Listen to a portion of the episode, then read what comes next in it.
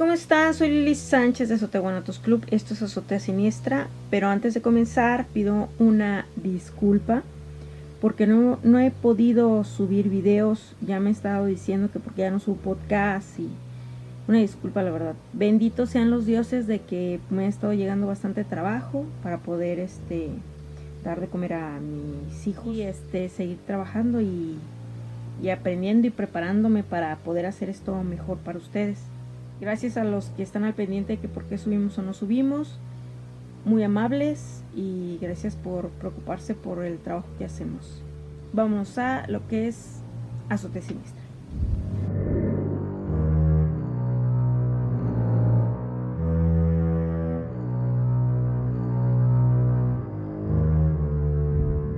Pues hoy toca hablar de los duendes, en específico de narraciones que han llegado a mí de duendes de en zona Huentitán, Huentitán general, bajo, alto.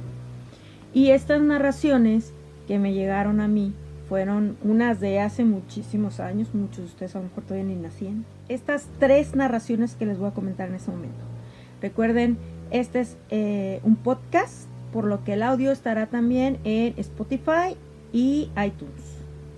Así es que por si de repente no pueden verlo, pues lo pueden escuchar mientras van ahí de camino. Así es que bueno, ahí les va. Ahí les va. Ahí disculpen el disfraz. Está haciendo frío. Bueno, vamos por la primera narración. Esto sucedió en los años 90 en la secundaria 113 que se encuentra en la colonia Lomas del Paraíso. Resulta que esta colonia eh, pues es relativamente nueva, no tiene mucho tiempo, yo creo que han de tener unos 50 años la colonia más o menos. Y resulta que en esta época de los años 90, eh, la secundaria 113 eh, aún estaba incompleta, tenía partes que aún las estaban construyendo. A mí me tocó cursar ahí mi último grado de secundaria, junto con mi hermano. Y resulta de que esto pasó en el grupo de mi hermano. Resulta de que en la parte del fondo de lo que era la secundaria, pues no existía una barda que delimitara a la calle, o sea, había una reja tipo mm, lo que le llaman de esa malla ciclónica, creo le dicen, así como trenzada, no me acuerdo cómo se llama. Y resulta de que había un, un pedazo donde no había, o sea, estaba la malla incompleta y había por donde entraban y salían gente que vivía por esa región, que por cierto, déjenme les comento y les mostraré imágenes.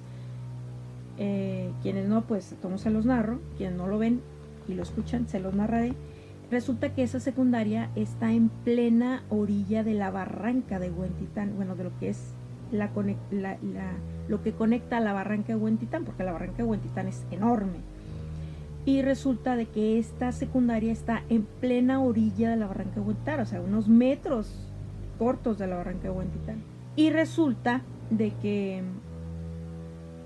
en los últimos salones, que por cierto tenían, no tenían a veces ventanas y había pocos mesabancos y tenías que llegar temprano para poder agarrar el mesabanco si no te tocaba suelo. La verdad fue, fue divertido este, esa época. Le tocó a mi hermano en las primeras horas casi para entrar en el último salón del fondo, que como les digo colindaba hacia la barranca, unos metros de la barranca, y tenía una malla que estaba incompleta, o sea, no estaba cerrada. Y resulta de que estaba él, este, estaban en clase, la maestra ahí este, pues, dando clase, y siempre hay el compañerito que este, se pone atención a todo menos a la clase. Y vio una, como una persona como el tamaño de un niño recién nacido, que estamos hablando unos 40 centímetros, agarrada de la reja del, de las rejas de esta ciclónica, viendo hacia donde ellos estaban. Entonces este niño le dice a la maestra, mire maestra, mire maestra, lo que hay ahí. Y en eso voltean todos y la maestra le dice, no griten, no griten, no lo vayan a asustar y empezaron a salir todos del, de lo que es el, el salón. Se acercan a unos metros y todos pues se quedan viendo lo que es y, y ese ser se les queda viendo así como que pues estos qué, o sea, así como que no se soltaba de la malla, pero se les queda viendo. Lo que describen los amigos de mi hermano y mi hermano es de que era pues, como un recién nacido, se veía como que traía una capucha así como la que traigo yo, eh, se le tapaba un poco lo que era la, cara porque no se le distinguía, como les digo, era muy temprano en la mañana, y traía como la cara como con barba y poco se le distinguían los ojos y los rasgos de la cara. Era pequeño, traía como un tipo de, pues, de túnica o pantaloncillo y estaba viéndolos fijamente. Y en eso, pues la maestra hasta eso le di, les dijo, pues no hagan ruido, no hagan movimientos bruscos y vamos a ver qué pasa. Y como siempre hay ese mocoso que echa a perder todo, agarró una piedra, que ahí había bastantes, y se la aventó. Entonces este ser pequeño, pues suelta la reja, pega carrera y dicen que corría pues como un adulto, pues rápido. En eso varios chiquillos se dejan ir para alcanzarlo y este ser corre, baja piedras que están dan hacia la barranca y se pierde. Obvio, estos niños no podían bajar porque en realidad es muy pronunciada la barranca. Lo pierden y no lo vuelven a ver. Y así después de un tiempo hay otros alumnos que también comentan que a cierta hora en la mañana, que es cuando está un poquito más oscurito, hay neblina y todo el rollo, veían ese tipo de, seres de repente que estaban viéndolos a ellos. No sé si hoy en día siga habiendo ese tipo de avistamientos, porque la secundaria sigue estando ahí. Pero este, no sé la verdad si, si ya está la barda totalmente cerrada, yo creo que sí. Y pues por lo tanto ya no es tan fácil ver ese tipo de cosas. Como les digo, está en plena orilla de la barranca. Así que, este, ¿qué fue? ¿Qué era?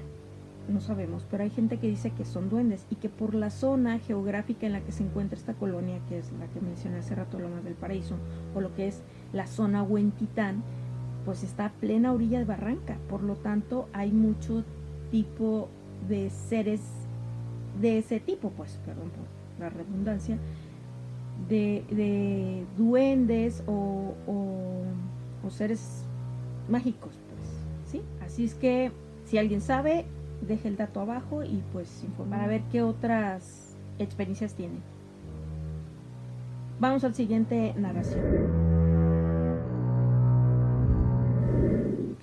Esta narración tiene que ver con una casa que comento en la casa de fantasmas en el otro podcast. Y quien no lo haya escuchado, no he subido el audio a, video. No es, perdón, no he subido el video a YouTube, pero estoy trabajando en ello. Y si no sabes de lo que te hablo, ve a los podcasts de Spotify y iTunes. Búsquenme como Azoteguanatos Club Podcast. Ahí pueden escuchar el audio de la Casa de Fantasmas y saber de lo que les estoy hablando. Si no, rapidillo, en esa casa hay varias anomalías de fantasmas y entre ellas aparecen duendes en esa casa. Resulta que hace muchos años en esa casa murió una niña, se ahogó en un este, pozo que había ahí. La historia completa la narro en otra podcast. Y resulta que los familiares de esa niña comenzaron a verla. Eh, lo extraño no es que la hayan visto. Lo extraño es de que para pasar al baño de su casa tenían que pasar un patio. Y resulta que quienes iban a ciertas horas de la noche a querer ir al baño, Escuchaban a la niña riendo y la veían jugando con seres pequeñitos de aproximadamente menos de 50 centímetros con los que la niña se ponía a jugar con ellos y la veían jugando con estos seres pequeñitos. Varios familiares llegaron a verla jugar en la noche con estos seres, por lo que muchos preferían mejor no bajar o aguantarse o ir en grupo porque sí les causaba bastante miedo encontrar no tanto, no solamente a la niña, también estos seres pequeños que se ponían a jugar con ella y escuchaban en la noche las risas de la niña junto con estos seres y se escuchaban los murmullos de las pláticas que tenían entre ellos. Hoy en día esa casa, como comenté en la narración anterior de la casa de fantasmas, tiene otros dueños, ya los, los propietarios de esa casa ya no existen, los familiares de esta niña ya no viven ahí. O ahora hay rentada esa casa. Y extrañamente tienen ciertas características extrañas esa casa de que todos los que han vivido ahí dejan la luz prendida de la cochera eh, o duran poco las personas que viven en esa casa. ¿Por qué? Sacan sus conclusiones. Vamos a la siguiente narración.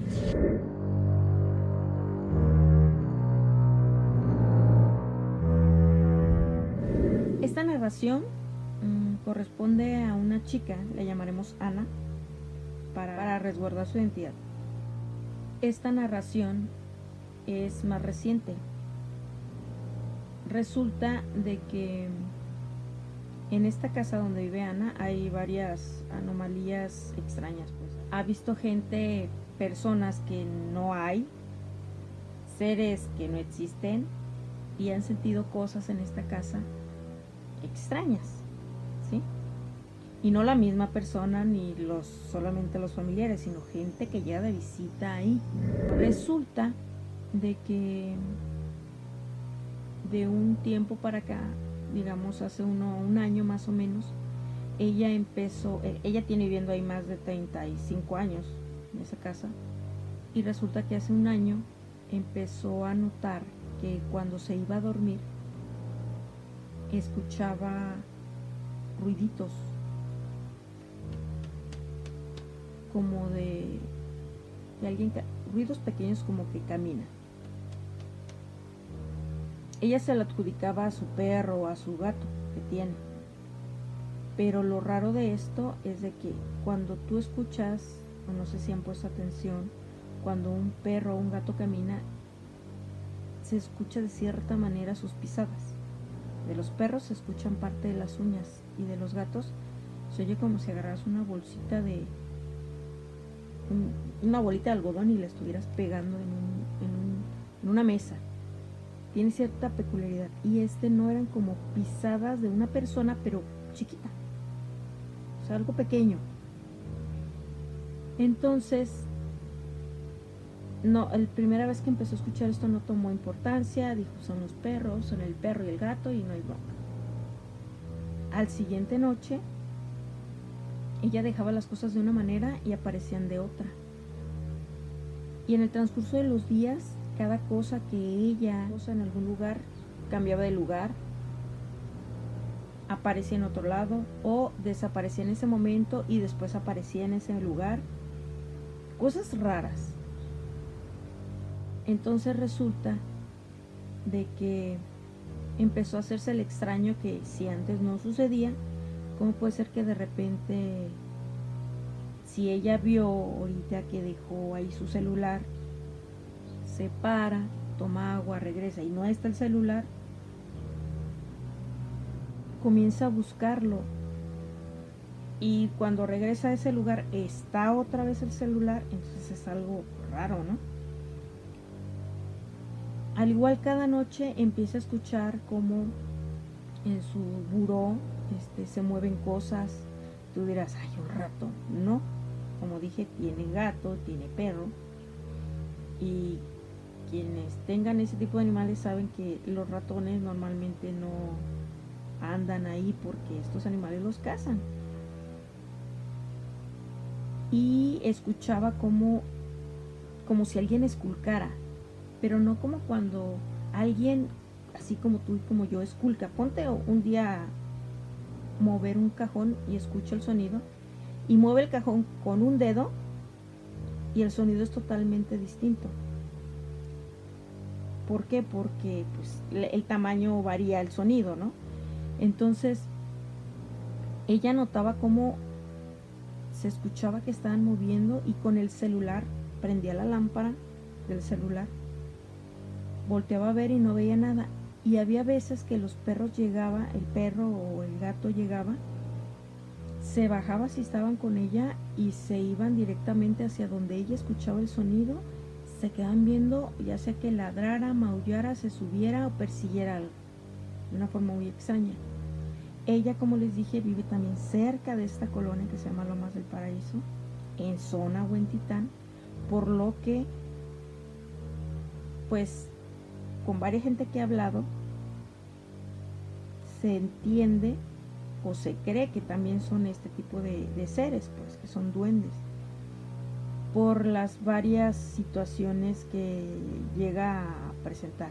Hoy en día ella ya se acostumbró a los ruidos, este, sus sus animalitos pues siguen haciendo lo mismo, persiguen a esos seres que uno no ve. Me ha tocado estar en casa de ella y me ha tocado ver cómo se comportan los animales y sí, sí está raro pues. Pero, este, ¿qué será? No sabemos. Y como decimos, pues, o sea, adjudicamos a lo mejor a ellos, a los duendes, a lo mejor no es, pero, pero pues entra en características que de repente mucha gente llega a, decir que es lo que te hace dar por entendido que son ellos. Si sí o si no son verdad estas tres historias, aún así fueron bastante curiosas o extrañas. Como les dije, estas tres historias en la zona Huentitán, en la colonia Lomas del Paraíso, que se encuentra en la orilla de la barranca. Si alguien sabe de alguna otra narración, de otra historia que les hayan contado con relación a este tema de los duendes, pues háganosla saber aquí abajo. Próximamente estaré narrando las historias que me han dejado de la calle de Gante, que me han contado sus experiencias y que las han dejado en su comentario, para que así haya un video de lo que ustedes me comentan. Síganme dejando sus narraciones, sus historias para seguirlas contando. Ya tengo varias historias que me estuvieron mandando para poder este, agregarlas a Soteguanatos Club. Entre ellas la casa del trébol negro que tengo material desde hace años y que por X o Y no he podido subirla y espero poder subirla en el siguiente podcast. Y con imágenes que me proporcionaron, así también como las historias del Parque Morelos de los Orcados si es que estén al pendiente de los siguientes podcasts de los demás segmentos de Azotea Siniestra, Dulcex, Aprende y Emprende, El Desperdicio. Y nos vamos... Ah. Oh. Estaremos... Estaré subiendo... Eh, ya estaré más al corriente de, las, de los podcasts. Así es que estén al pendiente. Vamos a ver qué pasa si podemos festejar nuestros 15 años de andar pululando por internet. Así que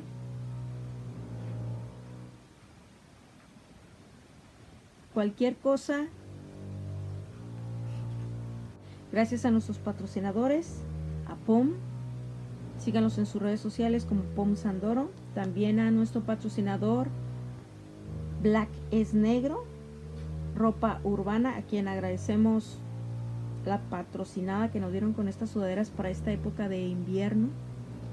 Y chequenlo, quien por cierto agradezco también que me hayan agregado en su en su como su diseñadora y cual agradezco mucho que les guste mi trabajo. Si es que nos vemos en la próxima. Cuídense mucho, pasen excelente, se lo cuidan, se lo protegen, se lo mican. Ya saben, si van a luchar, pónganse la máscara y nos vemos en la próxima. Hasta pronto.